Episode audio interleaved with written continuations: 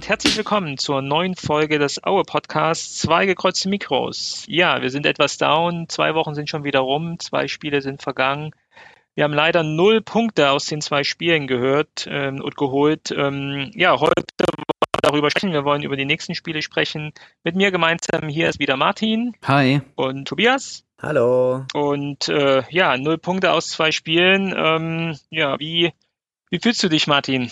Bist du zufrieden? Also ich bin natürlich nicht zufrieden, aber so ich weiß nicht, also mir mir geht's relativ äh, gut, weil ich habe es heute auch zusammen mit unseren ein paar Hörern von uns gehört, äh, geguckt das Spiel. Also wir haben ein bisschen zusammen in so einem Online-Call rumgehangen und auch über das Spiel schon geredet und ich glaube, man sieht jetzt so ein bisschen die Kehrt die Kehrtseite der Effektivität, die man vorher an den Tag gelegt hat, dass man jetzt auch nicht mehr die Effektivität vorne im Angriff hat und dadurch halt beide Spiele ja verliert. Also das erste sicherlich ein bisschen unglücklich gegen Paderborn und das zweite natürlich auch heute auch sehr verdient. Bei dir, Tobias, wie groß ist der Frust? Ja, der Frust ist natürlich schon da, aber hat mir jetzt wieder die Worte direkt aus dem Mund gestohlen. Äh, also Phasen der, der, der Über, Überperformance enden halt früher oder später. Und jetzt ist es einfach so, wenn du halt, äh, also die Gegner erkennen langsam unsere Taktik und machen es heute und machen und stellen sich entsprechend drauf ein, sodass halt ein Krüger und ein Testro kaum mehr ähm, zur Entfaltung kommen und dass natürlich auch zum Beispiel unser Mittelfeld jetzt ganz anders bearbeitet wird, als jetzt noch, als noch vor ein paar Wochen bearbeitet wurde. Also ich glaube, jetzt ist so eine Phase, jetzt ist so das Form hoch erstmal vorbei und jetzt muss man sich gemeinsam was einfallen lassen, um die nächsten Spiele wieder erfolgreicher zu bestreiten. Ich glaube halt, wir haben auch die ersten 16 Spiele halt von unserer brutalen Effizienz gelebt. Äh, das habt ihr beide ja auch schon so gesagt. Und man sieht jetzt eben auch, ähm, was passiert, wenn wir eben nicht so effizient vorn sind und hinten es halt auch nicht schaffen, ähm, das, ähm, das Tor gegen äh, Tor loszubelassen. Wenn wir uns mal die beiden Spiele angucken, äh, das erste Paderborn in der, in der letzten Woche habe ich auch gesehen komplett. Also was mir reden wir mal über die guten Dinge, sehr gut gefallen hat, war tatsächlich die erste Halbzeit. Also die fand ich echt sehr, sehr stark. Äh, ich fand fast ähm, ja eine der besten Halbzeiten äh, in dieser Hinserie. Ähm, wir haben relativ äh, schnell den, den, den Ausgleich geschossen nach dem ähm, ja doch schnellen Gegentor äh, von Michel ähm, aus zuerst ja zurückgepfiffene Abseitsposition und dann doch äh, das Tor gegeben. Ähm, äh, fand ich wieder mit einer fantastischen Einzelleistung von Krüger vorn, der sich den Ball holt und dann irgendwie aus äh, 17, 18 Metern äh, in äh, ja fast Troppenmanier sozusagen ins lange Eck äh, dann vollendet. Das war schon stark, aber auch insgesamt, wie wir dann sozusagen das Spiel dann ähm, am Laufen gelassen haben in der ersten Halbzeit, wie wir dagegen gehalten haben. Ich fand auch von der von der von der Motivation und von der Einstellung der Mannschaft her hat man gemerkt, dass man hier was holen will, dass man mindestens mal den einen Punkt irgendwie mitnehmen möchte. Ich fand, man hat stark gemerkt, äh, gerade durch dieses Pressing, was man sehr stark in der ersten Halbzeit so aufgebaut hat, dass man vorne auf die gegnerischen Abwehrspieler bei den, bei den, ähm, bei den Torabschlägen dann direkt draufgegangen ist. Das, das hat mir super gefallen und das hat mir super, hat mich super beeindruckt.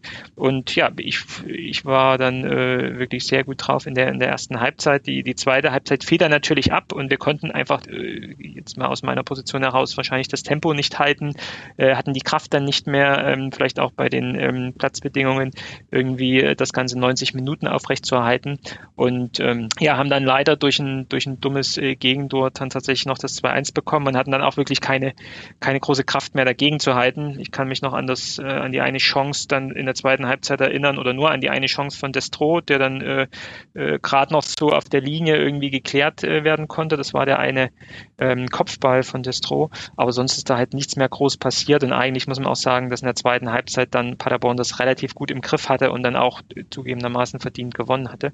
Ähm, aber im, ins, insgesamt, wie gesagt, fand ich es trotzdem ein gutes Spiel äh, gegen den Absteiger aus der ersten Liga, äh, gut mitzuhalten, gerade in der ersten Halbzeit. Das fand ich gut und ich kann auch dann mit der Niederlage leben, dort auswärts gerade ähm, ja ohne Punkte zurückzukehren. Ähm, wie seht ihr das? Habt ihr auch die, die erste Halbzeit gerade so schon sehr, sehr gut gefunden, Martin? Also ich würde dir da widersprechen. Und also nicht, dass die erste Halbzeit äh, gut war. Die erste Halbzeit war sehr gut und Martin Mennel war sicherlich auch, äh, also ist beim Kicker auch Spieler des Spiels zu Recht. Aber man muss ja auch einfach sagen, äh, nach zwei Minuten klatscht der klatsch, klatscht der Ball nach dem Kopfball von Zebrini schon an die Latte und damit kannst du schon in Rückstand gehen. Und dann ähm, beim 0 zu 1, also beim 1 zu 0 von Paderborn, muss man einfach sagen, dass die Abwehr schlecht steht. Also Ballas und äh, Breitkost sind viel zu langsam da im, im, im, im Rausgehen. Und äh, Strauß hebt halt das Abseits auf. Also das ist, da könnte man salopp sagen, da hat die Abwehr ziemlich gepennt. Natürlich ist das, äh, das 1 zu 1 von, von äh, Krüger ist, ist Robbenesk. Also es ist ja wirklich was, was schon Weltklasse oder ja auf jeden Fall Top-Zweitliganiveau, wie er den da reinzieht von der Strafraumgrenze. Aber dann hast du halt schon in der 19. Minute die zweite Chance, wo, wo du ein, äh, wo, wo ähm, Oko, Okoroi oder wie der Okoroi, Okoroi? Okorochi. Okorochi, ja. Einen Freistoß an die Latte zirkelt und äh, ja, dann muss Mendel noch mal vor der Halbzeit klären. Ja, natürlich hat auch noch mal eine Chance durch Destro, aber also es ist in der ersten Halbzeit auch schon ein deutliches äh, ähm, Chancenplus von Paderborn gewesen, obwohl ich dir natürlich recht gebe, die Einstellung halt super gut war. Also die Einstellung von Aue war schon ähm, auch, dass die Körpersprache so war, dass du da was mitnehmen willst, aber ja, in der zweiten Halbzeit ähm, vorm, vorm Tor, da macht wieder Straußen Fehler und Breitkreuz rennt hinterher. Also die Abwehr an dem Tag war einfach zu schlecht, um da was mitzunehmen. Oder auch die Situation, ich weiß gar nicht, war das vom 2-1? Nee, das war, glaube ich, vor der Chance von Michel, ne? Genau, das war vor der Chance von Michel, die dann im Aluminium äh, landet.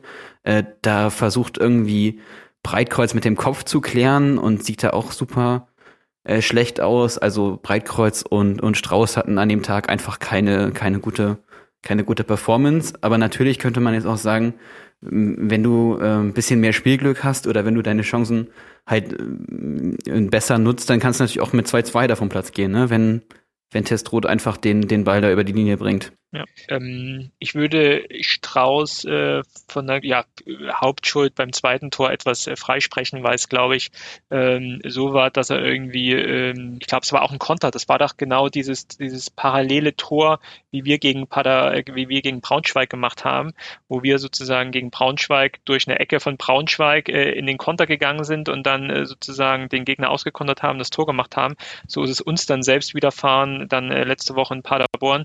Und da war es eine Kontersituation und ich glaube sogar, er, er, er Strauß rettet vor dem äh, einschussbereiten Paderborner und aber mhm. diese Rettungstat führt dann dazu, dass er sozusagen äh, dem anderen Paderborner den Ball auf den Fuß legt und der schiebt ihn dann ein.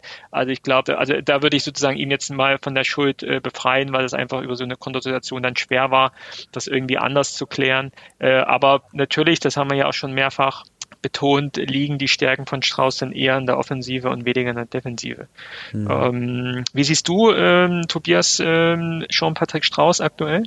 Na, John-Patrick Strauß hat aktuell ein bisschen den Vorteil, dass er eigentlich alternativlos ist, weil, also das würde ich ja vielleicht später im Podcast nochmal näher erklären. Also ja, er hat äh, Schwächen in der Defensive, aber aktuell haben wir ja nicht wirklich eine einsatzbereite äh, Alternative. Also zwar wird jetzt äh, ganz viel nach Tom Baumgart gerufen, aber der ist halt, ähm, der fühlt sich auch eher in der Offensive zu Hause und ist defensiv halt eben noch schwächer als John Patrick Strauß. Aber das kann man dann, dann ja später nochmal in Ruhe machen.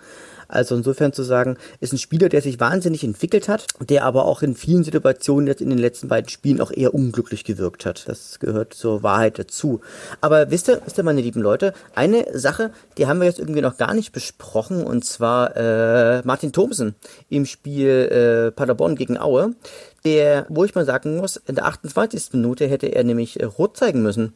Das war nämlich eine klare Notbremse. Äh, das weiß ich, wenn, wenn ich mich äh, erinnere, solche Krüger wurde da kurz vor der Strafraumgrenze vor den, vor den Beinen gebracht und das war eine klare Notbremse und Dorfler hätte, hätte rot sehen müssen und er hätte auch in der 55. Minute nach einem Foul gegen Zulinski auch ähm, gelb-rot zeigen müssen.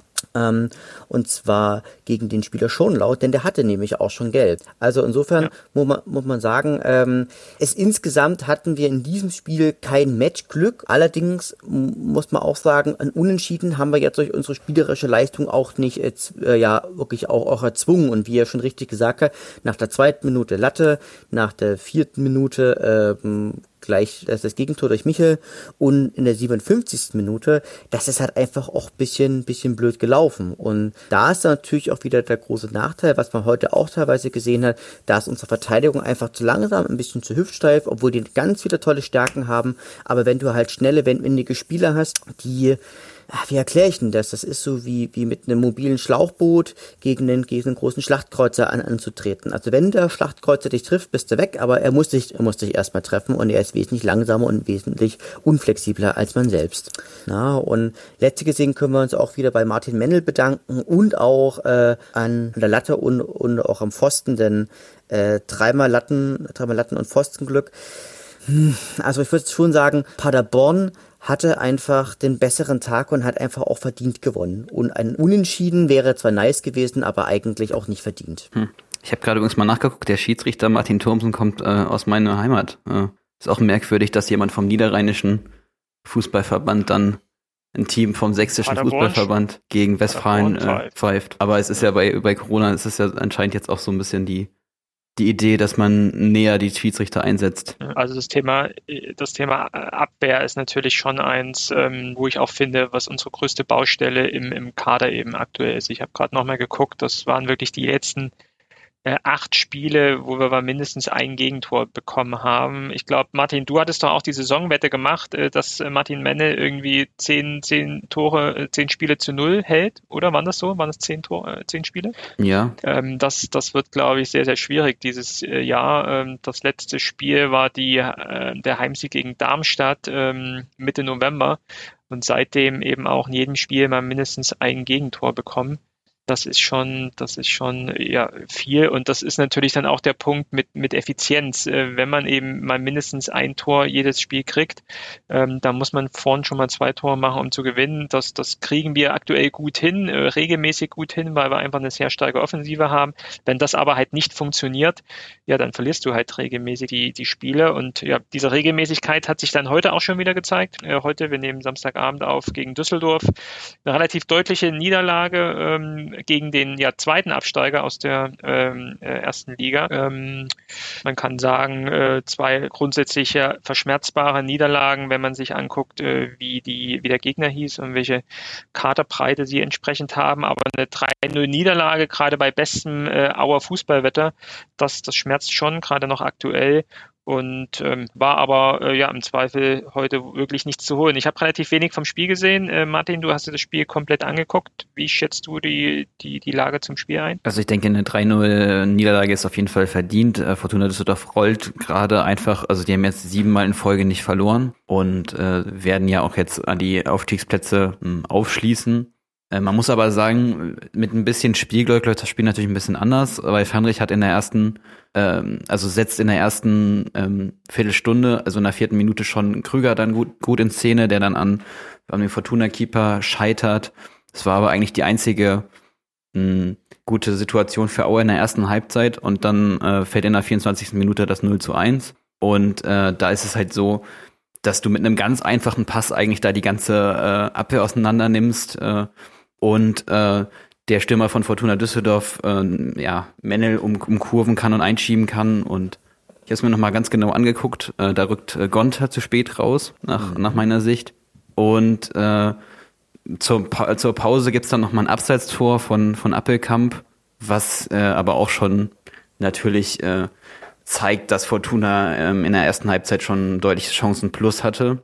Und ja, das vielleicht noch, noch, noch mal vielleicht zum ersten Tor. Ähm, also wenn man jetzt hier einen Schuldigen suchen würde, dann würde ich den aber eher wahrscheinlich bei Dimi Nazarov sehen, der, weil es nämlich dann im Zweifel auch eine Kontersituation für Düsseldorf war, dass eigentlich Aue im, im Ballbesitz war und er an der Mittellinie angespielt wird und äh, den Ball dann eben an der Mittellinie verliert und dann geht's halt mit diesem äh, ein, zwei Pässen dann in die Spitze relativ schnell und ja, ja Klar hat, hat dann Gonter das, das Abseits abgehoben, äh, aufgehoben, das war aber eben auch knapp.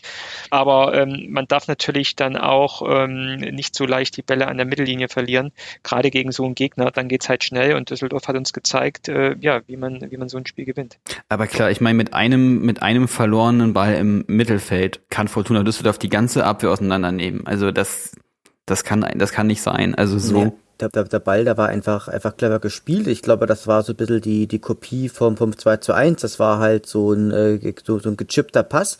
Den, den hast du halt, hast du halt schön, äh, hast du ganz viele Gegenspieler damit ähm, überwunden. Äh, die Absatzfalle hat nicht gut zu, oder hat, hat, hat eben nicht zugeschnappt. Und dadurch, äh, durch den Umstand, äh, dass sie alle überspielt waren, alle insgesamt, wo wir mit Absatz gerechnet haben, konnte der ganz locker flockig einschieben. Also es war einfach clever gemacht, muss ich sagen. Naja, und das, das 2-0, das war dann auch äh, ja so ein, so ein Kopfballabstauber, nachdem äh, Peterson schon an Melle gescheitert war. Und das 3-0, ja, das ist dann einfach auch ähm, ja, eine Formsache, dass das Pledel da einschieben kann nach einem Querpass. Und das ist natürlich dann schon ärgerlich, dass, dass du dann mit dem, mit dem 2-0, 3-0 dann völlig äh, ja, aus dem zusammengebrochen bist. Zusammengebrochen bist. Also, du hattest ja auch nochmal eine Chance durch Breitkreuz äh, nach dem 0 ja. zu 2, wo du nochmal hättest rankommen können, aber ich glaube, das ist auch in der Höhe völlig verdient. Zumal ja auch, ich, ähm, Entschuldigung, ähm, bitte, es, äh, es, ist, es ist ja einfach auch so, dass, dass sie ein Stück weit ja das, dass sie erkannt hatten, dass äh, du bei Auer ja eigentlich das Mittelfeld aus dem Spiel nehmen musst, weil das Auer-Spiel basiert auf einem, ja, einfach auf einem, auf einem Umschaltspiel und Umschaltspiel kannst du nur machen, wenn du äh, entscheidende Zweikämpfe im Mittelfeld gewinnst. Und tatsächlich ist also so, wenn du also das Mittelfeld beherrschst bei Auer und aktuell haben wir da auch nicht so den großen Taktgeber. Ich meine, Nazarov stand heute ziemlich neben sich. Äh, Jan Hochscheid ist, äh, der hat, also wenn er sich nicht bewegen muss und wenn er bloß passen muss, dann ist er gut, aber alles, was, was aktuell mit, mit Bewegung zu tun hat, der wirkte halt irgendwie ziemlich langsam, obwohl ich Jan Hochscheid super, super mag. Ähm, also da fehlt aktuell auch so ein bisschen so der, so der Spielgestalter, so ein bisschen jemand, der, also bis auf das Umschaltspiel haben wir eigentlich nicht viel, was wir praktisch im, im Kreativen machen können. Das ist zumindest mein subjektiver Eindruck. Ich glaube, ich glaube, äh, Fandrich hat so ein bisschen die Rolle eingenommen oder kriegt sie wahrscheinlich auch von Schuster aktuell so, so übertragen. Ich finde, ähm, er hat auch Ansätze, die mir echt gut gefallen, aber im Zweifel ist er halt auch nicht jetzt der, der, der, ja, auch nicht der Zehner, sondern wahrscheinlich eher mal, wenn man es positiv ausdrücken will, wahrscheinlich noch der, der, der gute Achter, den man so spielen kann. Aber ähm, da würde ich auch vollkommen mitgehen, dass uns da eine gewisse Kreativität im, im Mittelfeld äh, einfach fehlt, ähm, da die Bälle zu verteilen und wirklich die Pässe zu spielen, die vorn die, die zwei Stürmer brauchen. Ich glaube, die machen viel, viel miteinander, viel für sich ähm, aktuell. Wenn man da noch jemanden hätte, der wirklich äh, auf, einer, auf einer guten Position 10 oder offensive 8 dann irgendwie spielen könnte, das würde uns nochmal einen großen Schub geben. Ähm, da würde ich äh, mich einfach freuen, wenn der Verein hier nochmal aktiv wird. Aber ich glaube, nochmal zu, dem, zu den Gegentoren, die waren mir heute einfach auch viel zu einfach. Also das mhm. Einzelne haben wir gerade gesagt, mit diesem einfachen ähm, Ballverlust an der Mittellinie. Das 2-0 dann genauso. Da verliert auf dem Linksaußen Rizzotto, der dann, glaube ich, schon aus eingewechselt war, verliert Rizzotto dann irgendwie. Genau, der verliert an der, im, an, der, im, an der Seite im, da den Ball. Im Aufbauspiel den Ball und auch da geht's dann wieder schnell. Und das ist dann einfach in der, in der zweiten Liga, gerade natürlich gegen, gegen so Gegner von Düsseldorf, dann zu einfach, solche, solche Bälle zu machen und auch ganz, ganz systematisch wahrscheinlich auch für die, für die Saison. Ähm, wir verlieren dann da zu einfach die Bälle äh, kreieren Großchancen für den Gegner und Martin hält. So, normalerweise geht die Situation so weiter, dass der Ball dann geklärt wird und du kriegst halt kein Gegentor. Ja? Du, du erzeugst für den Gegner große Chancen und die machen sie nicht rein, weil, weil wir einfach so einen super tollen äh, Torwart haben. Und in dem Moment hat es halt heute dann nicht funktioniert, weil nämlich die zweite Chance dadurch kreiert wurde und auch da wieder äh, Rizzuto dann das Kopfballduell im, im 5-Meter-Raum gegen äh, den großen, großen äh, Düsseldorfer verliert, wo er dann wahrscheinlich auch keine, keine Chance hätte. Da würde ich ihn jetzt wieder äh, dann keine Schuld irgendwie vergeben. Aber so hast du dann halt in der, was war es dann, 80, 81. Minute dann eben das 2-0 gegen dich. Ähm, das ist dann halt zu einfach. Und äh, Helge äh, Leonard hat ja heute im Interview bei, bei MDR auch gesagt, ähm, ihm hat die Aggressivität gefehlt. Äh, äh, Düsseldorf hat uns den Schneid abgekauft und da hat er, finde ich, schon recht, weil wir einfach im, im Mittelfeld die Bälle zu einfach ver verloren haben und dann auch nicht so, so energisch und kraftvoll aufgetreten sind, wie wir es zum Beispiel jetzt noch in Paderborn gemacht haben ähm, in der ersten Halbzeit. Und ja, uns hier auch dann heute einfach die Effizienz gefehlt hat, die wenigen Chancen, die wir haben, dann eben regelmäßig zu machen. Das hat heute nicht funktioniert. Genau. Und dann hatten sie uns ja auch noch den Riese kaputt getreten. Das fand ich irgendwie sehr schade. Und was ja aber sehr. Oder, oder, oder, oder wie Helge sagt, rausgelatscht. Rausgelatscht, genau. Da, da war der raus. Wir haben uns Riese rausgelatscht. So. Das haben sie, das, das, das trifft glaube ich, auch, auch ganz gut. Also das, äh, den haben sie ordentlich bearbeitet. Und äh, auffällig war aber übrigens auch, dass sie, als sie ihn rausgelatscht haben, äh, dass da Samson gekommen ist und nicht Ong äh, Gnayacit. Das fand ich, das fand ich spannend, weil ich hatte ganz fest mit Ong äh, Gnayacit gerechnet, weil Samson ja eigentlich nicht der klassische defensive Mittelfeldspieler ist, weil er dafür ja eigentlich einen Tacken zu langsam ist. Wie, wie seht denn ihr das? Also ich hätte auch eher mit äh, gerechnet, gerade wenn man hier merkt, ähm, und das war ja dann so Ende der ersten Halbzeit, dass uns vielleicht so eine Robustheit im Mittelfeld fehlt, ähm, die ich ja gerade bei der Figur von Kniatic ihm dann einfach zurechnen würde, obwohl wir ihn ja dann doch auch noch nicht so oft in Spielen gesehen haben, ähm, hat er dann doch eher den äh, langen Lulac äh, Samsung dann eingewechselt. Äh, ja, hat nicht funktioniert dann passiert. Das, das ist richtig. Ne? Und insofern, und insofern gilt es einfach auch den nächsten, nächsten Spiel Spielen zu gucken, wie ähm, dass wir vielleicht einfach gucken, dass wir wieder mehr Präsenz einfach auch im Mittelfeld ein Stück weit auch bekommen, so dass wir einfach und vielleicht auch ein bisschen, auch ein bisschen, bisschen mehr, mehr Kreativität. Das, da würde ich mich persönlich sehr, sehr drüber freuen. Und ich rechne ehrlich gesagt nicht damit, dass jetzt noch irgendwo der anderen noch ein Halsbringer gekauft wird. Da rechne ich ehrlich gesagt nicht mit davon. Obwohl. Wo bleibt Zidane? Ja, Zidane, aber guck mal, Özil, der hat, der hat, der hat ja auch seinen Vertrag heute aufgelöst bei Arsenal. Wer? Özil, Özil ist frei. Özil. Ja. Ja, das ist doch genau der Zehner, den wir brauchen. Genau. wie alt ist Mesut Özil aktuell? 33. 33, so alt wie ich. Bestes Fußballalter. Doch, Bestes also, also für, für, für Aue sollte es reichen. Wir sollten mal Mesut kontaktieren per Instagram und genau. ihm von, äh, vom, vom 10, minus 10 Grad kalten Erzgebirge überzeugen, dass es genau das Richtige ist, was er jetzt nach wie viel fünf Jahren London und äh, fünf Jahren Madrid braucht. Ja. sollten wir mal probieren. Ähm, äh, lasst uns noch mal kurz äh, Richtung Aufstellung. Was mich einfach immer wieder überrascht ist, ähm, wir haben tatsächlich jetzt so eine Grundformation, in der relativ wenig rotiert wird. Und ich bin auch überrascht, dass, dass das nicht geschieht, weil ich eher so von ausgehe, wenn ich mir auch so die Namen angucke, dass wir doch einen relativ, relativ breiten Kader haben, im Sinne, dass wir schon so 15, 16, 17, 18 Spieler haben, die gut in das Team reinpassen. Von diesen äh, Möglichkeiten nutzt aber aktuell Schuster relativ wenig. Wir haben so eine feste Formation, die zwei Innenverteidiger. Äh, Strauß hat sich links festgespielt, rechts jetzt äh, seit ein paar Spielen äh, Steve äh, Breitkreuz, dann die zwei, zwei Sechser mit Fandrich Riese und vorn ähm, klar ähm, Zolinski, Krüger und äh, Testroth. Und dann ist noch die eine Position, die so ein bisschen immer vakant ist, äh, spielt jetzt Hochscheid, spielt, ähm, ähm, spielt Nassarov ähm, oder wer auch immer. Ähm, ich finde, es wird relativ wenig rotiert. Und jetzt stehen wir von einer, von einer englischen Woche mit drei Spielen in sieben Tagen. Ähm, was meint ihr? Wird jetzt rotiert bei den nächsten Spielen? Ich bin mir da ziemlich unsicher. Also ich finde das ja auch bemerkenswert, dass äh, Breitkreuz zum Beispiel äh, Rizzuto verdrängt hat. Also Rizzuto mhm. hat ja vorher immer gespielt, also aber scheint ja auch so ein bisschen aus dem aus dem Tritt zu sein seit äh, im besten Sinne des Wortes seit diesem Bochum-Spiel. Also so, mhm. Ich sehe da so einen permanenten Abwärtstrend. Ähnlich ist es mit Jan Hochscheid, der ist auch völlig außer Form. Also bei Jan Hochscheid weiß man ja auch nicht, ob es mit seiner Covid-19-Infektion zusammenhängt. Vielleicht hat er wirklich Long-Covid oder so, man weiß es nicht. Also es ist ja nicht so, dass, dass das nur äh, jetzt immer äh, das Alter der, der entscheidende Punkt ist, dass Jan Hochstadt einfach zu alt ist. Aber so generell frage ich mich zum Beispiel auch seit Wochen, was mit was mit Gaetan Bußmann ist, warum er mhm. einfach nie spielt. Also so. Das stimmt auch, ja. Das, er scheint ja zumindest immer im Kader zu sein. Und ansonsten Njatic, äh, Samson, Baumgart, Jonic, Zulechner sind natürlich alles auch Leute, die, die die Qualität hätten, in der ersten Mannschaft zu spielen. Ja. Da hast du gerade jemanden angesprochen, Tom Baumgart war jetzt in der Presse äh, Abwanderungsgedanken, beziehungsweise auch, glaube ich, ein klares Statement von Helge, äh, Baumgart bleibt.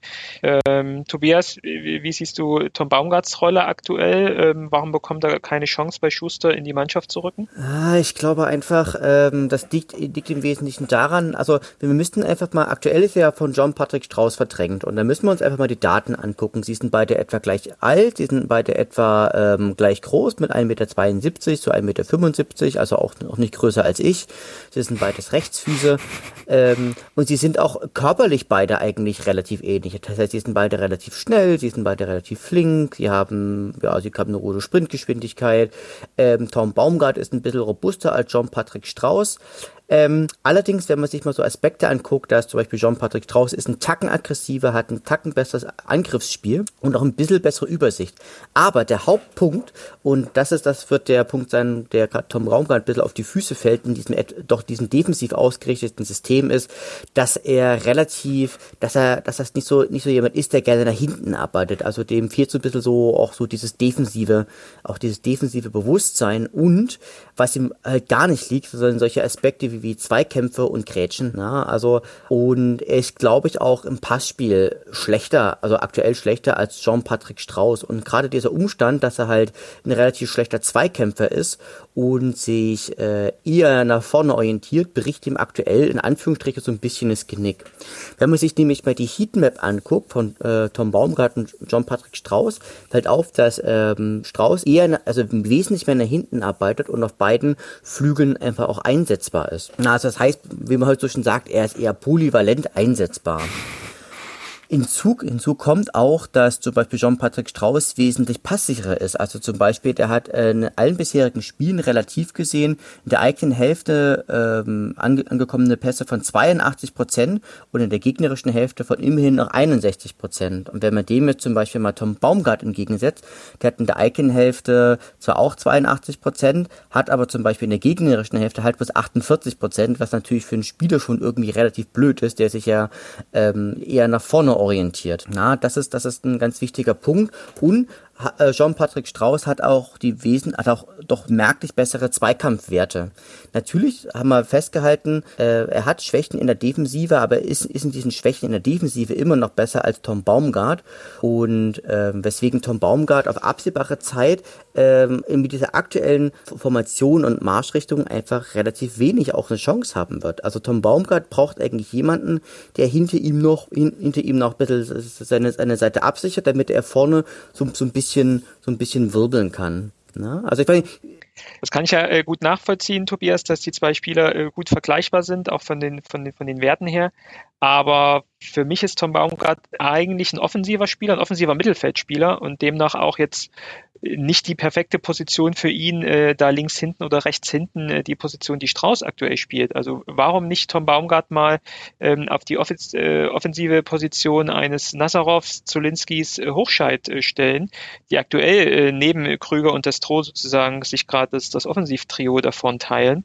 Ähm, warum bekommt für euch äh, Tom Baumgart jetzt in den letzten Spielen nie eine Chance in diesem offensiven Bereich? Na, ich glaube, weil, weil, weil Ben Zulinski einfach vorne das bessere Stellungsspiel hat und einfach über eine wesentlich höhere Schusskraft verfügt. Also, und auch er, äh, den würde ich auch als einen Tacken besseren, besseren Zweikämpfer als halt auch, auch, auch einen Tom Baumgart sehen. Und er kann vor allen Dingen, glaube ich, auch besser die Bälle halten als ein, als ein, als ein Tom Baumgart. Und noch ein weiterer Punkt, er kann halt auch einfach hinten verteidigen. Also, das, äh, das war ja auch so, dass er in Paderborn äh, zeitweise rechter Verteidiger gespielt hat. Und ich glaube, was das das ist das das das Argument, äh, was du für Strauß auf links bringst, das kann auch für Zolinski auf rechts gelten, dass er sich auch zurückfallen lassen kann und er einfach dann der der komplettere Spieler im Spielsystem von Schuster ist. Ja, und deswegen Kriegt Tom Baumgart jetzt eine Chance in der englischen Woche für euch? Als Einwechsler. Davon bin ich überzeugt, aber nicht von, also nicht von Anfang an. Ich weiß es nicht. Also ich könnte mir auch durchaus vorstellen, dass mal äh, Gaetan Busmann spielt. Mhm. Also ich glaube, das geht einfach langsam auch um die Belastungssteuerung. Aber äh, wenn man sich jetzt anguckt, Gaiton Busmann hat 49 Minuten diese Saison gespielt äh, Knjatic äh, 500 Minuten immerhin, aber zum Beispiel Jonjic ist auch äh, ja weit weit unter den den Erwartungen an an Spielzeit, die man vielleicht haben konnte äh, haben konnte. Äh. Hm, das, das ist schon richtig und man muss mal sagen, die die 49 Minuten, die halt Getor Busmann gespielt hat, die werden sicherlich auch jetzt nicht als die besten in seiner Karriere eingehen. Klar, er war er war lange raus, muss man muss man sagen, aber ich habe ja noch noch zum allerersten Podcast habe ich ja gesagt, Gaetan Busmann, das ist unser, unser Königstransfer. Da bin ich bisher böse Lügen gestraft worden. Bold Prediction. ja, ich habe mal geguckt, äh, Baumgart hat äh, ein Spiel gemacht, fast über die äh, kompletten 90 Minuten, ich glaube, 85. steht ja also ausgewechselt worden. Das war das Heimspiel gegen äh, Kiel, was wir 1-1 gespielt haben. Ähm, da hat er tatsächlich auf der rechten äh, Außenposition sozusagen gespielt. Also sagen wir mal jetzt so die, die Breitkreuzposition, wobei hier äh, in der Aufstellung er dann doch eher in die Offensive dann auch gerückt wurde, jedenfalls von dem, der hier die die taktische Aufstellung so gemacht hat, aber sozusagen das Pendant zu Strauß ähm, hier dargestellt hat, äh, eine 3,0 bekommen hat. Ja, ähm, ich glaube sogar die Vorlage gegeben, kann das sein, da zu dem Spiel, wo, wo Krüger die, dieses Hangtor macht. Mhm. Ich glaube fast mhm. sogar, da hat er, hat, er die, hat er die Vorlage gemacht. Also ich würde mich einfach für den, für den Typ freuen, wenn er mal wieder ein bisschen mehr Spielanteile bekommt und sei es, dass er irgendwie eingewechselt wird. Ähm, ich sehe da auf jeden Fall ein Potenzial. Natürlich auch mal so mit diesem äh, Lokalkolorit sozusagen, dass er da aus der Ecke kommt, ähm, finde ich immer ganz cool und ist ein junger Spieler, der, glaube ich, schon einen gewissen Frust schiebt, wenn er hier wenig Einsätze hat und dann eben auch berechtigterweise mit Abwanderungsgedanken spielt. Und äh, ich würde mich freuen, wenn wir ihn da längerfristig im, im Verein binden können, weil ich schon auf ihn baue, auch so als einen der nächsten, der eben jetzt, wie vielleicht Strauß in dieser Saison, dann äh, vielleicht Baumgart in der nächsten Saison derjenige ist, der dann einfach den nächsten Schritt auf der auf der spielerischen äh, Leiter, auf der Karriereleiter dann irgendwie macht und sich dann festspielt in diesem Team. Ähm, aber dazu gehört es einfach eben auch ab und zu dann doch mal auch äh, sein Können zu zeigen. Und da fehlt mir aktuell einfach so so eine Flexibilität in der Aufstellung ähm, von Schuster, der eben dann doch fast immer die gleichen äh, 19 Spieler irgendwie äh, spielen lässt, die äh, ja aktuell einfach spielen. Aber schauen wir mal, ich bin relativ sicher, jetzt durch die englische Woche wird da was geschehen. Da wird die hohe Belastung äh, auf jeden Fall dafür sorgen, dass da äh, doch einige raus und andere rein rotieren. Und da bin ich mal gespannt, wie die, äh, wie die Mannschaft damit umgeht und wie erfolgreich sie damit umgehen. Wir gucken ja dann gleich mal auf die Spiele, äh, schauen mal, ob die geeignet sind auch für gewisse Rotationen. Das schauen wir uns mal an, aber ja, schauen wir dann einfach mal. Zusammengefasst, die zwei Spiele, zwei Niederlagen, ich glaube, äh, Mund abputzen, das hatte auch Helge gesagt, äh, schnell vergessen, äh, die Fehler aufarbeiten, aber jetzt auch nicht zu hoch bewerten. Vorhin schon gesagt, Paderborn, Düsseldorf, das sind die zwei äh, Bundesliga-Absteiger, da können wir auch mal verlieren, äh, gerade wenn, wie in Paderborn, wir eine gute Leistung äh, gezeigt haben, äh, gerade in der ersten Halbzeit und äh, schauen dann nach vorn. Ähm, wenn man sich die Statistiken anguckt, äh, in dieser Saison haben wir, ich glaube sogar auch letzte Saison, ähm, immer nach äh, zwei schlechten schlechten Spielen dann immer auch wieder ein Gutes gezeigt. Also jetzt äh, schon lange nicht mehr irgendwie drei Spiele in Folge verloren.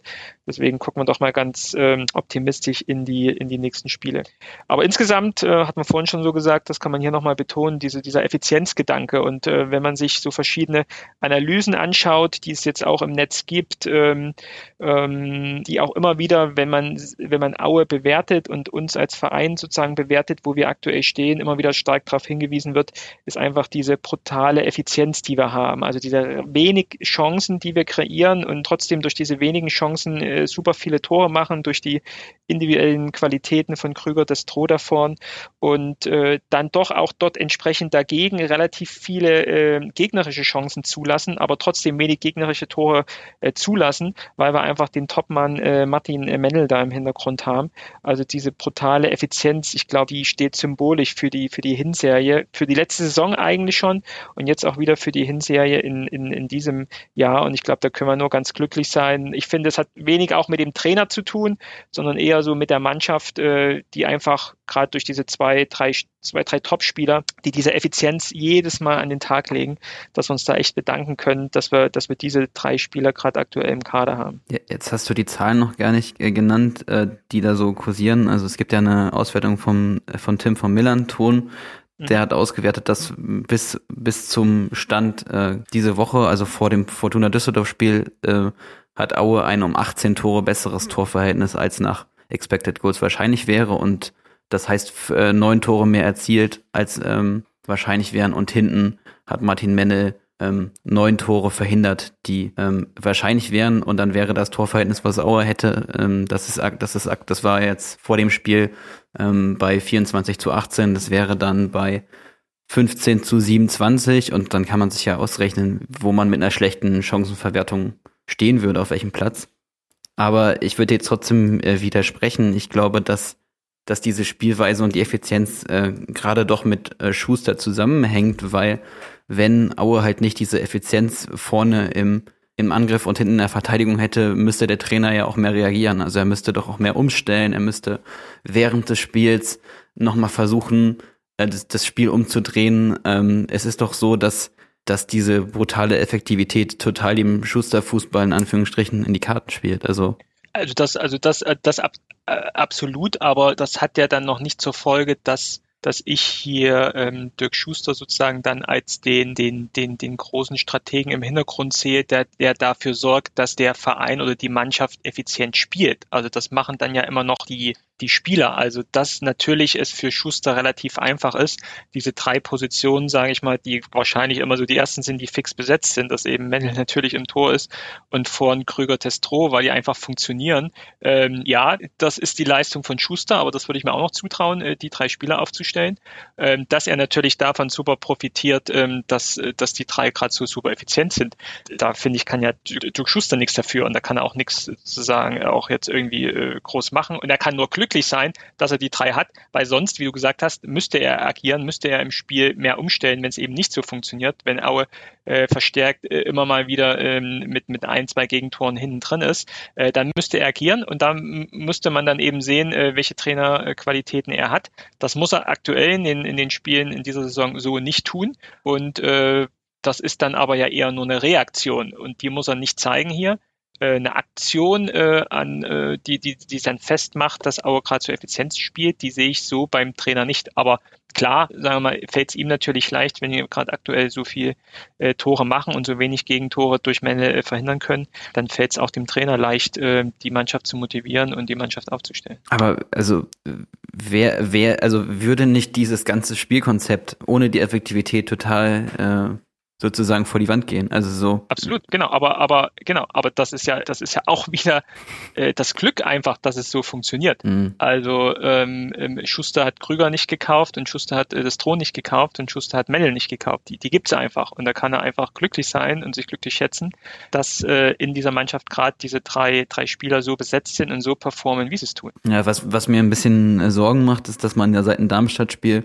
das hatten wir auch im Vorgespräch schon äh, besprochen, kein Spiel mehr zu Null gemacht hat. Also eigentlich, es, es, es Mennel verhindert halt viele Tore, aber so dieses äh, mal von einem, von einem 0-0 hinten heraus äh, aufzubauen, das ist ja schon auch ähm, ja. ein bisschen verloren gegangen, was ja auch Aue jahrelang ausgemacht hat, dass man lange versucht hat, die Null zu halten, sondern ist ja dann auch das einfach, dass man viel zulässt. Ne? Ja, also ich glaube einfach, wir leben gerade von diesen Spielern, von der Effizienz dieser, dieser wenigen Spieler tatsächlich. Ähm, wahrscheinlich ist dann doch die Bank nicht so qualitativ gut, dass sie da den großen Druck machen kann, äh, mal weniger auf diese, von dieser Effizienz abhängig zu sein oder vielleicht auch nur von diesen zwei offensiven Spielern abhängig zu sein, sondern wirklich mehr äh, Aktionen in gerade in Offensive machen zu können. Ähm, alle Daumen drücken, dass, äh, dass alle gesund bleiben und ähm, ja, im Zweifel auch nicht weggekauft werden.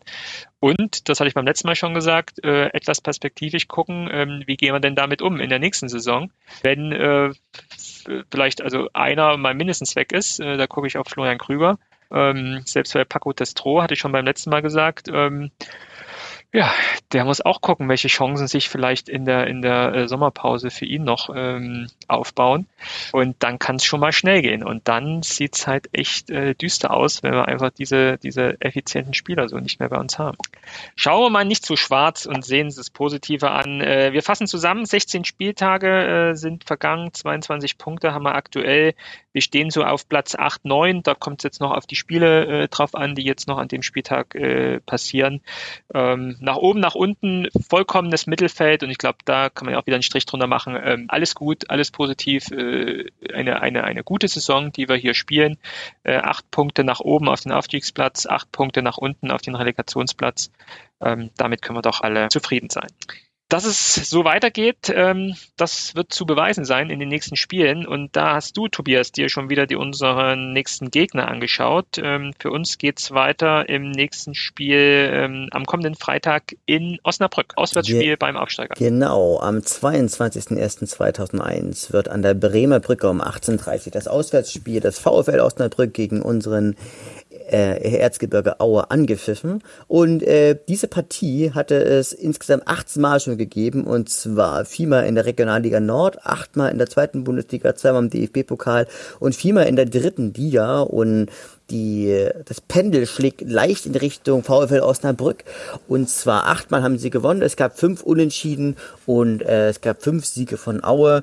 Und ähm, 23 Tore hat dabei Osnabrück geschossen, 17 hat dabei Aue geschossen. Und ich stelle jetzt mal ganz kackdreist die, die These auf, der VfL Osnabrück ist zu Hause genauso schwach, wie wir auswärts schwach sind. Also das heißt, das heißt also, wir haben praktisch alle Chancen. Ähm, zu Hause gab es insgesamt, also stand heute sieben Spiele bei zwei Siegen, einem Remis und vier Niederlagen. Und sie haben nur neun Tore geschossen, aber 13 Tore bekommen. Auswärts sieht es ein bisschen besser aus. Da gab es acht Spiele zu vier Siegen, drei Remis und einer Niederlage.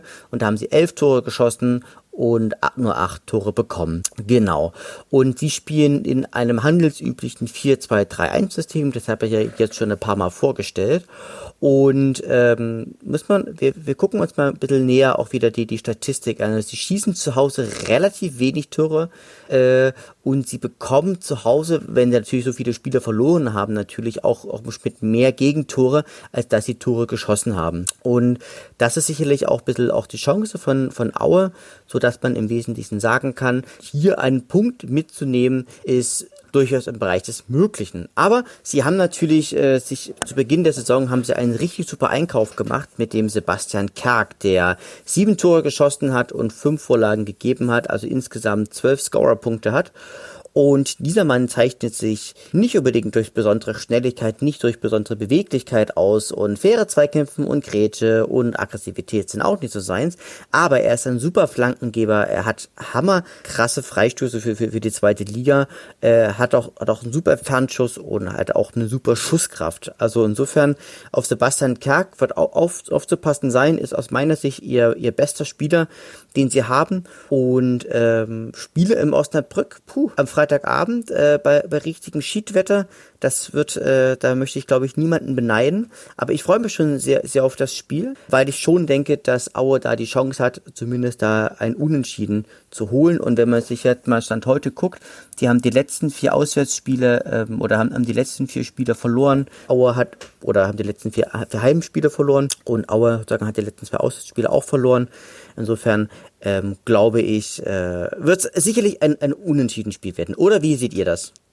Ja, die Frage ist, die, die Frage ist, ist ein, ist ein Unentschieden genug für uns, Martin? Gute Frage. Äh, ich, ich würde ein bisschen qualitativer dran gehen. Also du musst mal schauen, gegen wen sie gegen wen sie gewonnen haben. Sie haben gegen Sandhausen gewonnen, sie haben gegen Braunschweig gewonnen, sie haben gegen äh, St. Pauli gewonnen und zwar auch gegen Kiel und gegen ähm, Hannover, aber so das also die, die, Siege, die sie geholt haben, die muss man ja schon fast holen. Also gegen Kiel zu gewinnen war sicherlich überraschend auswärts, aber sie sind faktisch einfach in einem Abwärtstrend seit seit äh, sagen wir mal hm, Ende November. Also es ist, da haben sie nur noch gegen gegen schwächere Mannschaften äh, ähm, gewonnen und sonst alles verloren und Unentschieden ist dann eigentlich nicht nicht genug. Vor allen Dingen das ist ja das ist ja schon die die Qualität Gegner, die du schlagen musst, auch mal auswärts und ja, also ich habe keine guten Erfahrungen, keine guten Erinnerungen an Osnabrück. Ich glaube, äh, war zweimal da, einmal unentschieden und einmal 0 zu 3 in deinem Pokal verloren, als sie auch noch Drittligist waren. Und das war auch ein bisschen unangenehm da, das Publikum, ehrlich gesagt. Aber vielleicht ist auch das Problem, dass sie gerade das Publikum nicht haben, weil das, das Stadion ja schon äh, auch so ein bisschen davon lebt, dass die Zuschauer sehr nah dran sind. Äh, die berühmte Bremer Brücke und äh, das ja sicherlich auch ein Standort ist, der ziemlich enthusiastisch ist. Wie ist dein Tipp, Martin? Ich sage natürlich, äh, dass Aue 2 zu 1 gewinnt. Tobias? Ich sage, es wird ein 1 zu 1 geben. Ja, da schließe ich mich mal an. Äh, es wird wahrscheinlich leider nur ein 1 zu 1 werden, aber ähm, es ist mal wenigstens dann sozusagen das Ende der jetzt äh, zwei Spiele Niederlagenserie. Ähm, aber ähm, wir kommen gleich noch drauf auf das Programm, was dann äh, danach noch auch kommt. Also Aber vielleicht ein, auch dann über, das ist schon, das ist schon knackig. Ähm, ein Punkt habe ich noch. Geführt, geführt, ähm, ein Punkt zu wenig, aber äh, sagen wir mal, mit einem Punkt können wir dann erstmal zufrieden sein. Wir sollten nicht verlieren, weil das, das ist dann schon ähm, eher schwierig. Da hat er einen Punkt, Martin. Also ein Punkt äh, wäre, dass sie ja auch am Montagabend erst in Hamburg spielen. Und wenn man dann mal überlegt, die fahren dann um 23 Uhr, 24 Uhr zurück, dann sind sie um nachts irgendwann wieder in Osnabrück. Dann ist der Dienstag schon mal nur, nur Regeneration. Und dann hat Aue einfach jetzt noch mal zwei Tage mehr Vorbereitungszeit. Und äh, Osnabrück ist dann vielleicht auch körperlich nicht in der guten Verfassung. Und äh, man muss ja schon sagen, dass der Auftritt gegen, äh, gegen die Würzburger Kickers im letzten Spiel grottenschlecht war. Und mhm. ja, keiner so richtig weiß auch, wie sie in Kiel gewonnen haben. Ich ändere meinen Tipp. Ich sage 0 zu 1 für Aue, Tom Baumgart in der Nachspielzeit. es wäre ihm, wär ihm sehr, sehr zu wünschen. So, nächstes genau. Spiel, Heimspiel gegen den letzten, Würzburger Kickers. Gegen da muss doch aber wenigstens mal ein Sieg sein, drin sein, oder? Ja, also, also so ein bisschen, also ich mach's, ich mach's so, wie ich es gerne mache. Und zwar, es gab bisher fünf Spiele gegen die Würzburger Kickers, zwei in der dritten Liga, drei in der zweiten Bundesliga. Das Pendel schlägt leicht für Erzgebirge Aue. Äh, zwei Siege, zwei Unentschieden und ein äh, Sieg für die Würzburger Kickers bei einem Torverhältnis von sieben zu drei. Es ist so, ähm, ich lege mich fest, und da möchte ich jetzt auch nicht despektierlich sein, die Würzburger Kickers haben Stand jetzt nicht die Qualität, um die äh, zweite Liga zu halten. Sie haben eine Auswärtsbilanz, ähm, die ist ein bisschen, bisschen zum Gruseln, sag ich jetzt mal. Es gab einen Sieg und sechs Niederlagen bei sieben zu 16 Toren, ähm, sind aber halt auch nur zu Hause unwesentlich besser, bei einem Sieg drei Remis und fünf Niederlagen und sie sind sozusagen so, sie sind hinten offen wie ein Scheunentor. Also selbst ich könnte da vielleicht mal treffen. Oh Gott, nee, die, die Aussage fliegt mir bestimmt wieder irgendwann um die Ohren. Ähm, aber definitiv ist es eine Mannschaft, die enorm auswärts schwach ist, die praktisch auch auswärts äh, rel rel relativ selten trifft und auch relativ viele Geg Gegentore bekommt. Sie haben halt auch nicht so wirklich den großen, auch nicht den großen Starspieler. Äh, Rich Munsi. Rich Munsi, ja, stimmt, aber das stimmt. ist halt so ein bisschen, aber Rich Munsi, so, ger so gerne ich ihn habe, erlebt er eher mehr von seiner Physis und von seinem unbedingten Einsatz und ist, aber war auch im Auge schon ab und an so ein kleiner Stolperkönig, obwohl ich ihn sehr gerne gehabt hatte. Ich konnte mich da mit ihm sehr identifizieren. Ähm, äh, so ein bisschen, könnt ihr euch noch an eine Spiel erinnern, wo Rich Munsi unmittelbar vom leeren Tor stand und vorbeigeschossen hatte? Mhm. Da kann ich Ihnen sagen, da waren Rich, Rich Munsi und ich uns, äh, waren, waren, waren, waren, das waren uns sehr auch geschafft. Das hätte ich auch geschafft. Also ähm, ich habe hab die Geschichte, glaube ich, schon mal erzählt, jetzt ist sie trotzdem gerne. Beim Schulsport war ich immer nur Doktor Blutgrätsche, weil ich hinten alles abgeräumt habe mit einer Blutgrätsche und auch äh, niemanden geschont habe, aber da vorne, das war, äh, man hat mich einmal ein Tor, Tor schießen lassen, damit ich wenigstens einmal im Schuljahr ein Tor mache. Äh, aber ansonsten, aber das war, das war so, war eher, war eher so ein sozialer Akt und ähm, ja, wie, wie gesagt, die hat, haben doch jetzt die, diesen, neu, diesen neuen Stürmer geholt. Die haben sie sich jetzt von, von Freiburg 2 geholt. Mir ist gerade vor lauter Schreck auch direkt jetzt der, der Name. Vierringer. Vierringer. Und das ist so ein bisschen so auch so, auch so, auch so ein kleiner Hoffnungsträger, würde ich, würde ich fast schon sagen. Und das ist auch eher so einer, der, ähm, der, der, der relativ stark ist, der eine relativ äh, gute Schusskraft hat, der einen relativ, ähm, relativ guten Abschluss hat und, und auch ganz, ganz passables Stellungsspiel und äh, der aber halt auch nicht unbedingt der schnellste und auch nicht unbedingt der beweglichste ist. Also ist eher so einer, äh, den haben sie sich mal, glaube ich, eher so auf Verdacht geholt. Ähm, entweder er schlägt ein oder er, er schlägt eben nicht ein. Aber das ist so ein bisschen auch gerade so ein bisschen so der Hoffnungsträger. Aber haben ansonsten. Sie auch noch Strohdig geholt, ne? Von Paderborn. Von, ach genau, von, von Paderborn, den haben wir, den habe ich aber, glaube ich, noch nicht, äh, noch nicht spielen sehen. Doch, aber doch, der hat gespielt am Freitag gegen Braunschweig. Ach, der hat, der, der, der hat gespielt am Freitag. Aber auch da muss man natürlich sagen, ich habe mir das Spiel ja angeguckt. Sie waren äh, am Ende zwei Mann mehr und haben es halt auch nicht geschafft, da die Abwehr halt auch zu überwinden. Oder klar, sie hatten Pech, da gab es auch einen Pfostenkracher und der Faces, der war, der war auch gut drauf, aber naja, das hättest du halt auch mal, auch mal gewinnen können. Aber so aus der Ferne ist es natürlich auch immer einfach, äh, darüber zu sprechen, wenn man halt selber nie auf dem Platz steht und selber auch nicht so, nicht so der Profi ist. Na, deswegen, also ich denke, gegen, gegen Würzburg, das musst du gewinnen. Da lege ich mich fest. Dein Tipp? 3 zu 1. 3 zu 1. Martin? Ja, ich sage auch, ich sag 3-1, ja.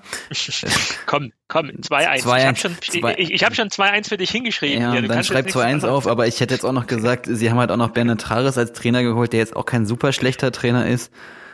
Aber äh, also du hast schon recht, was soll ihnen Hoffnung machen, wenn sie halt nicht mit zwei Mann Übermann, äh, mit zwei Mann Überzahl gegen Braunschweig gewinnen und wenn sie auch dieses Nachholspiel gegen, gegen St. Pauli so grotten schlechter vergeben, also so, das ist, du musst dann ja auch irgendwann mal die Trendwende schaffen, ne? Und man hätte jetzt ja vielleicht sagen können, also sie haben jetzt gegen Osnabrück äh, ähm, gewonnen und dann gewinnen sie vielleicht nochmal hintereinander, um nochmal so ein bisschen halt äh, Hoffnung auf eine Serie zu haben, aber es, es spricht schon sehr viel dafür, dass sie ähm, absteigen, ja.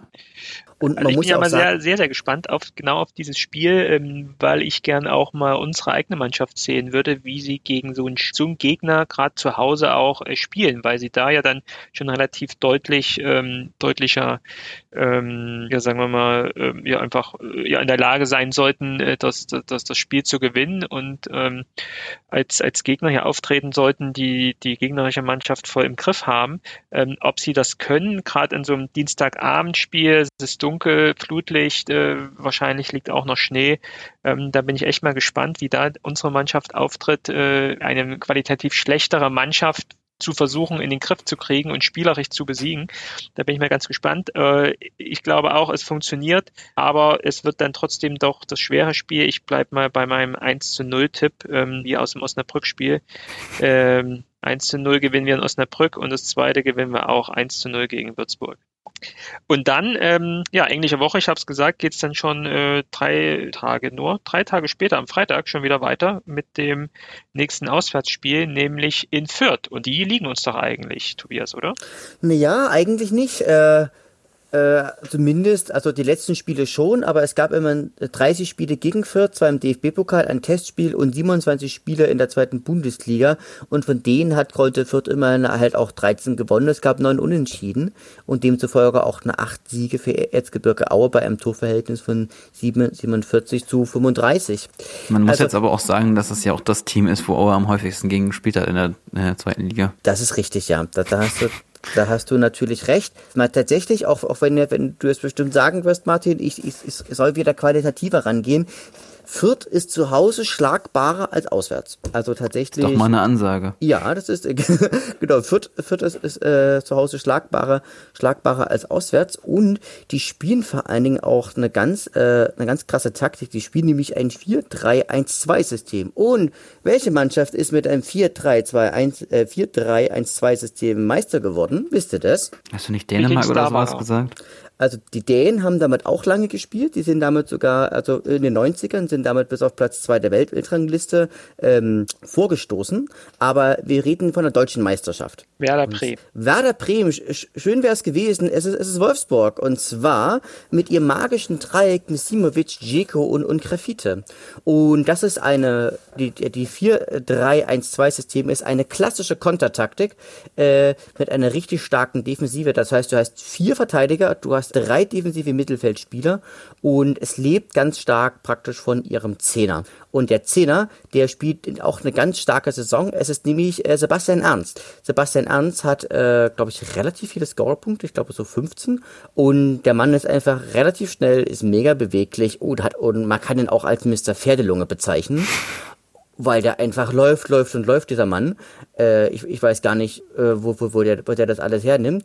Und es ist auch ein relativ guter Tripler und auch ein sehr, sehr gutes, und auch jemand, der, der ziemlich gute Kurzpässe spielen kann und passt damit wie Arsch auf Eimer auch in das 4-3-1-2-System. Aber sie haben natürlich auch andere wahnsinnig gute Spieler. Zum Beispiel so Rigotta haben sie zum Beispiel, ähm, haben wir auch, auch relativ, relativ gute Verteidiger. Also ich glaube, das wird kein Spaziergang werden gegen, gegen äh, Kräuter Fürth. Na, also wo man, wo man halt auch sagen kann, sie schießen relativ, sie schießen halt auch relativ viele Tore und ähm, stehen hinten halt auch relativ relativ stabil. Und sie sind glaube ich auch äh, die die Lattenkönige oder die die die Aluminiumkönige weil sie haben glaube ich schon über über ein Dutzend Mal ja schon Latte und äh, und, und Pfosten getroffen. Das heißt wäre nur die Hälfte davon reingegangen würde ich jetzt mal die These aufstellen wären sie jetzt heute wären sie jetzt Tabellenführer. Also es wird definitiv kein Spaziergang werden. Und auch noch auch noch lustiger Fun Fact äh, Kräuter Fürth ist aktuell auch das notenbeste Team. Also also mit einem Gesamtnotenschnitt von 3,5. Und was, was natürlich, also 3,05, Entschuldigung, von 3,05, was natürlich auch echt eine Ansage ist. Ich habe gerade mal ähm, geguckt, wir können ja jetzt auch sogar schauen, weil die Rückrunde beginnt ja dann mit dem Spiel vorher gegen Würzburg.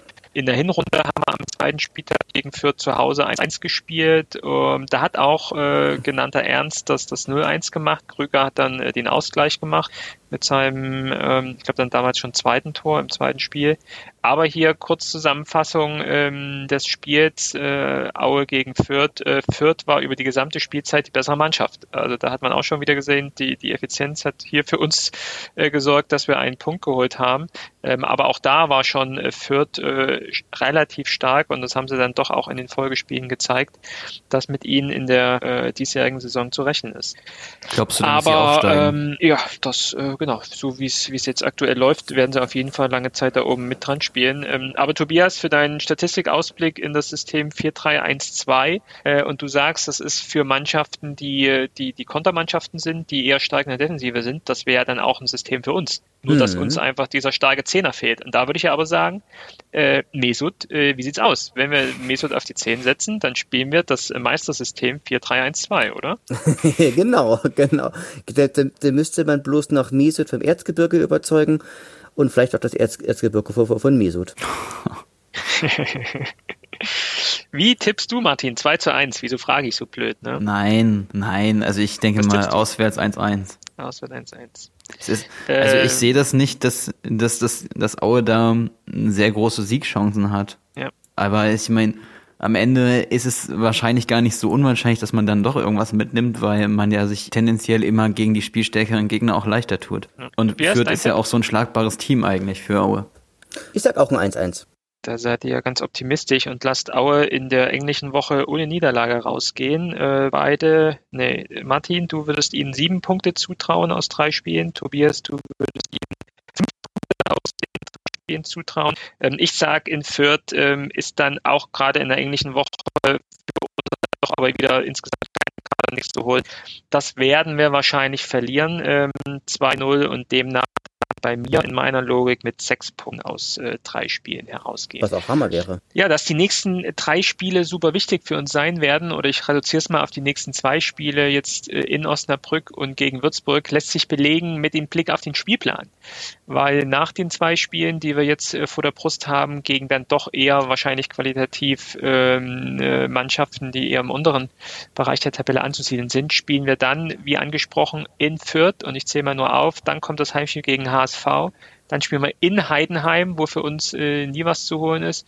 Dann kommen die starken Bochumer zu uns ins Erzgebirge. Dann müssen wir nach Kiel fahren wo dann doch der ein oder andere auch schon mal äh, mit einer Niederlage nach Hause gefahren ist.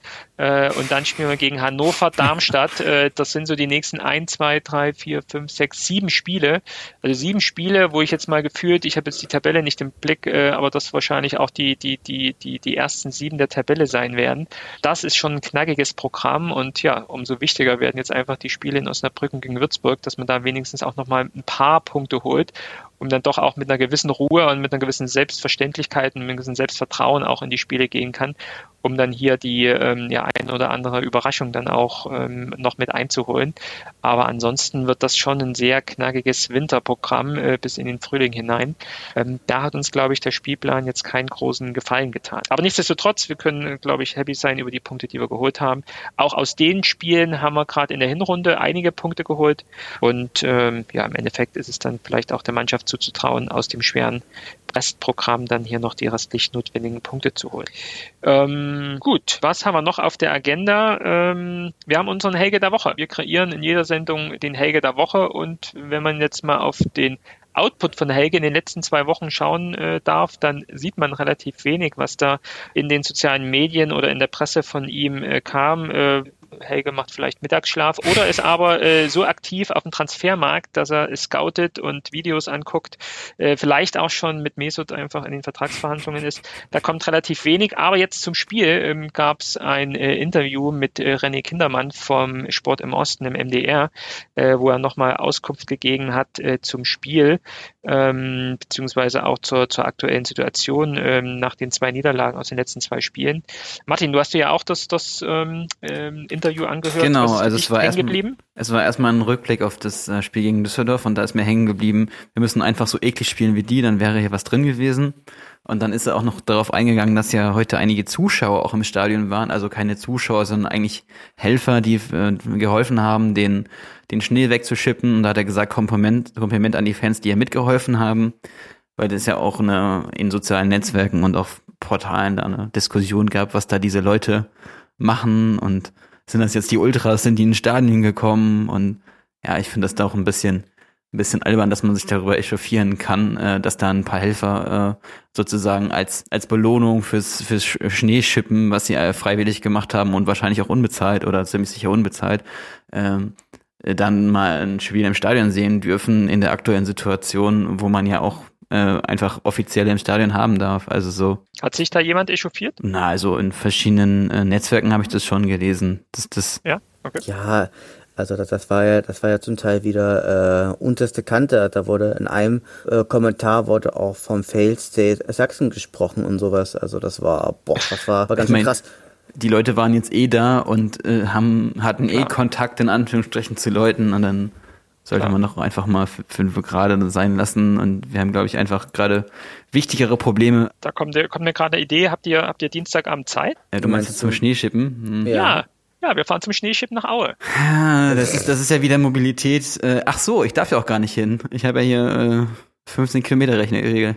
Ah, geht bei dir? Potsdam ist über 200. Mhm.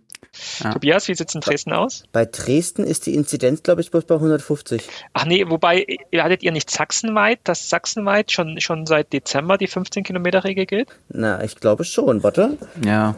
Also Ich es, glaube schon. Okay, auch- dann seid ihr zwei raus. Dann, dann äh, rufe ich jetzt ganz offiziell die, die Offiziellen des Vereins hiermit an. Ähm, ich melde mich freiwillig für einen Chipdienst am Dienstag, 26.01. gegen Würzburg oder gegen HSV. Gegen HSV würde es sich vielleicht anbieten. Da kann ich äh, mit, mit, dem, mit dem Mannschaftsbus dann gleich vom HSV mit runterfahren. für Ich würde geschäftliche mich Reisen, anbieten äh, zum Schneeschippen. für geschäftliche Reisen darfst du ja auch im Hotel übernachten. So, so sieht's aus. Blauer Engel reserviert mir schon mal die Suite. Die Präsidentensuite.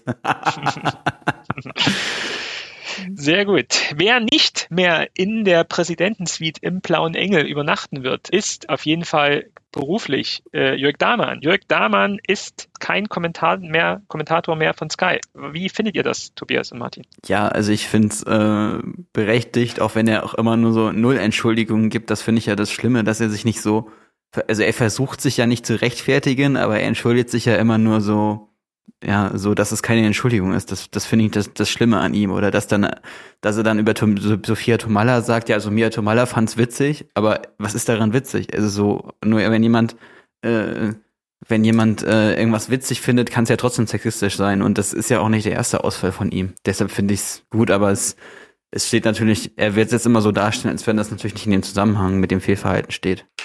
Kann es nicht einfach damit in Zusammenhang gebracht wird, dass er einfach ein mega schlechter Moderator ist? Also Ja, damit bringe ich es einfach in Zusammenhang. Er ist, er, ist, einfach, er ist einfach so ein bisschen wie der peinliche Onkel aus dem Fernsehen. Also, und das, das Schlimme ist halt auch so, er, er er erzeugt halt bei mir auch so 90er oder Anfang der Ja. 2000er Flashbacks, wofür Ja, man ihn halt irgendwie kennt, die Auswechslung da beim Spiel von Kaiserslautern oder so. Und da ist er auch, also ich glaube, er ist einfach auch in der Zeit stehen geblieben. Ja, schwierig. Wir haben den, ähm, das stimmt, ähm, wir, wir haben jetzt äh, ganz vergessen, also Helge der Woche haben wir, wollten wir jetzt kreieren und sagen, ähm, ähm, wir sind über die Zuschauer- und Chip-Aktion äh, etwas drüber hinweggegangen. Äh, wir wollen es nochmal kurz festhalten. Also Helge der Woche, das Interview mit äh, René Kindermann und äh, äh, Helge äh, kommentiert nochmal die Aktion unserer Ultras und der Fans, die sich hier aktiv gezeigt haben im Schneeschippen, äh, was wir super toll finden. Deswegen, Helge der Woche geht vielleicht jetzt stellvertretend an die Fans, die heute die im. Stadion waren und äh, den Schnee weggeschoben haben. Wirklich, wirklich klasse, wirklich richtig cool. Genau. Ähm, Dahlmann ist weg. Ähm, was mir auch noch aufgefallen ist, gerade bei diesem Interview mit René Kindermann, vielleicht äh, hat es der eine oder andere auch gesehen, wir können es ja auch noch verlinken äh, bei uns ähm, in den sozialen äh, Kanälen. Ähm, nachdem die beiden sozusagen Kindermann und Leonard das Spiel so besprochen haben und äh, wie es gelaufen ist und äh, welche Lehren jetzt der Verein oder die Mannschaft aus diesen zwei Niederlagen ziehen soll, ähm, gibt dann René Kindermann vom MDR noch einen sehr positiven Ausblick äh, auf das nächste Spiel, weil er nämlich sagt, äh, im nächsten Spiel kommt ja äh, euer Lieblingsgegner und äh, macht euch nichts draus, auch wenn ihr jetzt zwei Niederlagen hattet. Im nächsten Spiel kommt ja euer Lieblingsgegner, ihr fahrt nach Fürth am kommenden Freitag. Und äh, Helge geht auch darauf ein, ja, das, das kann man ja so sehen, ist aber trotzdem ja ein sehr schwieriger Gegner und Leitl ein toller Trainer. Also nicht so einfach nehmen, das wird schon ein schwieriges Spiel, hahaha. Und René Kindermann dann auch, ja, ja, aber trotzdem Fürth, das, die sind doch schlagbar, wir drücken euch beide die Daumen äh, und beide gehen danach auseinander und das Interview ist äh, vorbei. Und äh, ich bin so ein bisschen mit offenem Mund äh, da stehen geblieben und habe gleich mein Handy genommen und habe auf den Spielplan geguckt und habe gesagt, äh, Fürth, Fürth, das äh, nächste Na, Spiel ist doch nicht aber Fürth. Helge, Helge, Helge Leonard hat doch gesagt, in zwei Wochen sagt er dann irgendwann so am Rande und Okay. es wird trotzdem drüber hinweggeredet. Also so. Ja, aber also irgendwie, dass René Kindermann da irgendwie den Spielplan durcheinander haut und ähm, irgendwie keiner eingreift und sagt, oder im Zweifel jetzt auch irgendwie dieses Video immer noch online ist, äh, wo sie über das nächste Spiel Fürth dann irgendwie sprechen, wo ja dann doch nochmal zwei Spiele irgendwie dazwischen sind, die jetzt auch nicht ganz unwichtig sind. Ähm, ja, auch spannend, ähm, welchen Einblick MDR hier in den Spielplan der zweiten Liga hat. Aber Sie haben ja die Rechte nicht. Sei es drum. Vielleicht Genau. können Sie mehr über Dynamo berichten. Oder über Zwickau. Oder Magdeburg. Das stimmt. Okay, liebe Leute, dann wären wir soweit. Habt ihr noch etwas, was wir bisher nicht angesprochen haben, was noch vergessen wurde? Ich, ich interessiere mich für die Meinung der Leute, ob sie, äh, ob sie Team John Patrick Strauß sind, ob sie Team Tom Baumgart sind oder ob sie Team äh, Gaetan Busemann sind. Also schreibt mir gern oder sch schreibt uns gern eure Meinung, äh, gebt, uns, gebt uns gerne Feedback, schickt uns gerne äh, auch Audioschnipsel, pipapo äh, und ihr könnt das dann vielleicht auch in der nächsten Folge einfach auch nochmal noch mal bearbeiten. Sagt uns eure Meinung. Martin, hast du noch etwas, ähm, äh, was die äh, Fans und Hörer diskutieren sollen können, wo du eine Rückmeldung gerne erhoffst? Nö, ich bin eigentlich äh, gerade ganz, ganz zufrieden und das froh, dass die Hinrunde mal endlich vorbei ist. Also so, das, das war dann ja- teilweise so. schon ein bisschen zäh und es geht jetzt direkt Schlag auf Schlag weiter. Das ist ein bisschen schade auch für den, für den Podcast, dass wir nicht dann die Zeit haben, um zum Beispiel einen, einen großen äh, Rückrundenrückblick zu machen oder so, sondern es geht jetzt erstmal Schlag auf Schlag im Prinzip bis ähm, Mai weiter. Aber es ist natürlich vielleicht auch ganz positiv in der Zeit, wo sowieso relative äh, Armut an, an Aktivitäten besteht, dass man sich irgendwie am Fußball noch erfreuen kann. Genau. Ich mache noch den Aufruf, wenn der Verein diesen Podcast, diese Folge hört, Schneeschippen, 5.2. Heimspiel gegen den HSV, meldet euch. Äh, ich halte mir den Tag frei. Vielen Dank. Und kauft Unterstützertickets. Die sind Genau. auf jeden Fall wieder im Shop zu haben. Genau, das, das, das werde ich, ich definitiv demnächst tun. Sehr schön. Wunderbar. Dann ähm, würde ich die Folge beenden. Ähm, vielen Dank, hat wieder Spaß gemacht. Äh, viele Grüße an die Hörerinnen und Hörer. Bleibt uns treu, äh, teilt uns, ähm, ähm, teilt unsere Kanäle, teilt die Folge. Äh, nehmt an unseren Diskussionen dran teil, die gerade Tobias und äh, Martin so beschrieben haben. Und dann kommen wir in ungefähr zwei Wochen wieder mit der nächsten Folge. Auch eine besondere Folge, weil wir dann auch einen, einen Gast haben von einem der kommenden Gegnern aus der, aus der Fanszene. Das wird ähm, ganz spannend. In zwei Wochen sind wir wieder hier an dieser Stelle zu hören. Bis dahin, bleibt gesund, habt viel Spaß und drückt unserem Verein die Daumen. Bis dahin, macht's gut. Ciao. Gut, Kick. Gut Kick. gut Kick.